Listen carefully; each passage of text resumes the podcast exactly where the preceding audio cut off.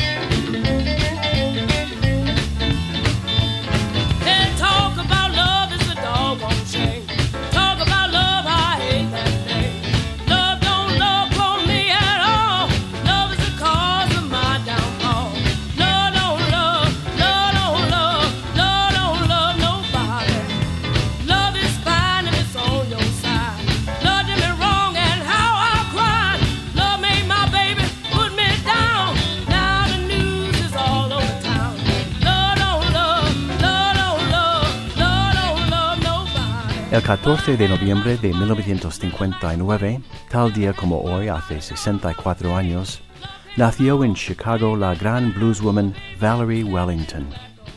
No era una blueswoman corriente cuando, en 1982, irrumpió en la escena de blues de Chicago. No era corriente porque se había formado como cantante de ópera pero supo poner su formación clásica al servicio del blues y encajó perfectamente en la escena de la ciudad del viento, no solo cantando en los clubs de la ciudad, sino también encarnando a figuras como Ma Rainey o Bessie Smith en los teatros. Su poderosa voz también se escuchaba con frecuencia en anuncios radiofónicos y de televisión, y grabó un par de discos. Valerie Wellington era la clara sucesora de Coco Taylor, la gran reina del blues de Chicago. Desgraciadamente, falleció debido a un aneurisma cerebral en 1993. Tenía 33 años. Estamos escuchando Love Don't Love Nobody, El amor no quiere a nadie, de su álbum debut Million Dollar Secret, editado en 1984. La blueswoman está acompañada por algunos de los mejores bluesmen de Chicago, como Sunnyland Slim, John Primer, Billy Branch, Casey Jones o Magic Slim and the Teardrops.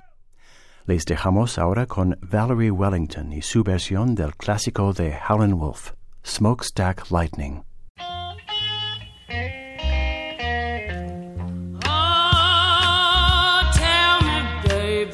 JJ Co, Radio 5, Todo Noticias.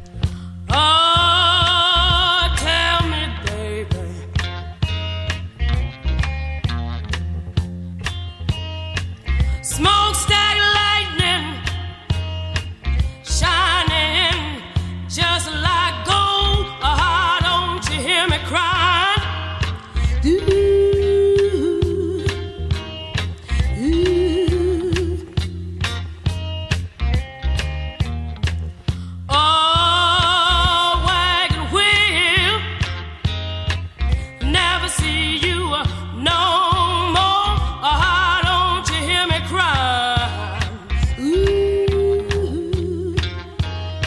Ooh.